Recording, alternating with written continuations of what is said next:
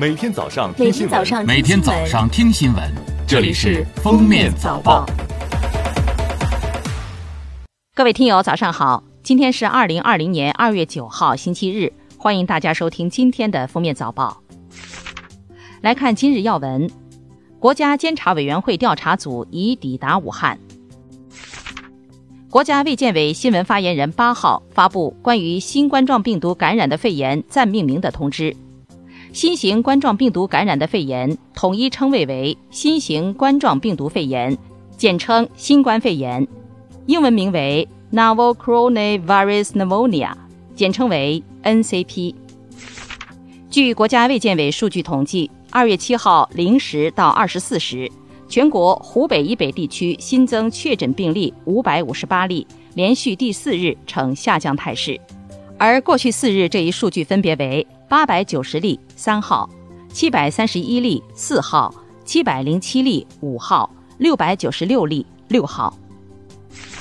二月八号，封面新闻记者从最高人民法院获悉，当日国家卫生健康委、最高人民法院、最高人民检察院和公安部联合印发《关于做好新型冠状病毒肺炎疫情防控期间保障医务人员安全、维护良好医疗秩序的通知》，提出。对故意殴打、伤害医务人员等七类犯罪予以严厉打击。下面是热点事件：武汉雷神山医院首批医疗队员进驻，八号开始收治首批患者。该院将开设三十二个病区，一千五百张床位，全力救治已确诊的新型冠状病毒肺炎患者。台湾陆委会八号早上出席台中央流行疫情指挥中心记者会，宣布。二月十号起暂停两岸海运、客运直航航线及航班，视疫情状况再评估复航。相关机关将紧速完成暂停两岸海运、客运直航之相关准备。二月八号，中国东方航空公司一架七三七客机从巴厘岛起飞返回武汉，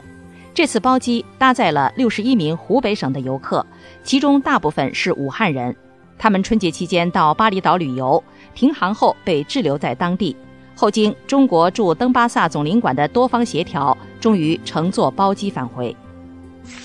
近日，上海警方对全市首个不佩戴口罩强行冲闯地铁车站的违法人员作出行政拘留处罚。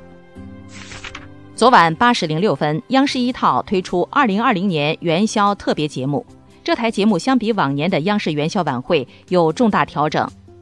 整台节目围绕打赢防疫阻击战、振人心、传真情，由多个情景报告和诗朗诵组成。七号，北京发布关于发布参保单位个人延长社会保险缴费具体办法的通告，包括职工养老、失业、工伤、职工医疗，包括生育在内的保险费，都可以适当延长缴费。适用对象包括北京市正常参保缴费的参保单位和灵活就业人员，其中包含享受社会保险补贴的灵活就业人员。下面来听国际新闻。当地时间七号，叙利亚国家通讯社引述俄国防部消息报道，在六号凌晨，以色列对叙利亚的空袭过程中，一架正在叙利亚空域内飞行的民航客机一度处于十分危险的境地，但最终客机成功备降，逃过一劫。消息人士七号披露，日本首相安倍晋三打算五月前往俄罗斯参加卫国战争胜利纪念活动，并会晤俄罗斯总统普京，希望打破日俄缔结和平条约谈判的僵局。感谢收听今天的封面早报，明天再见。本节目由喜马拉雅和封面新闻联合播出。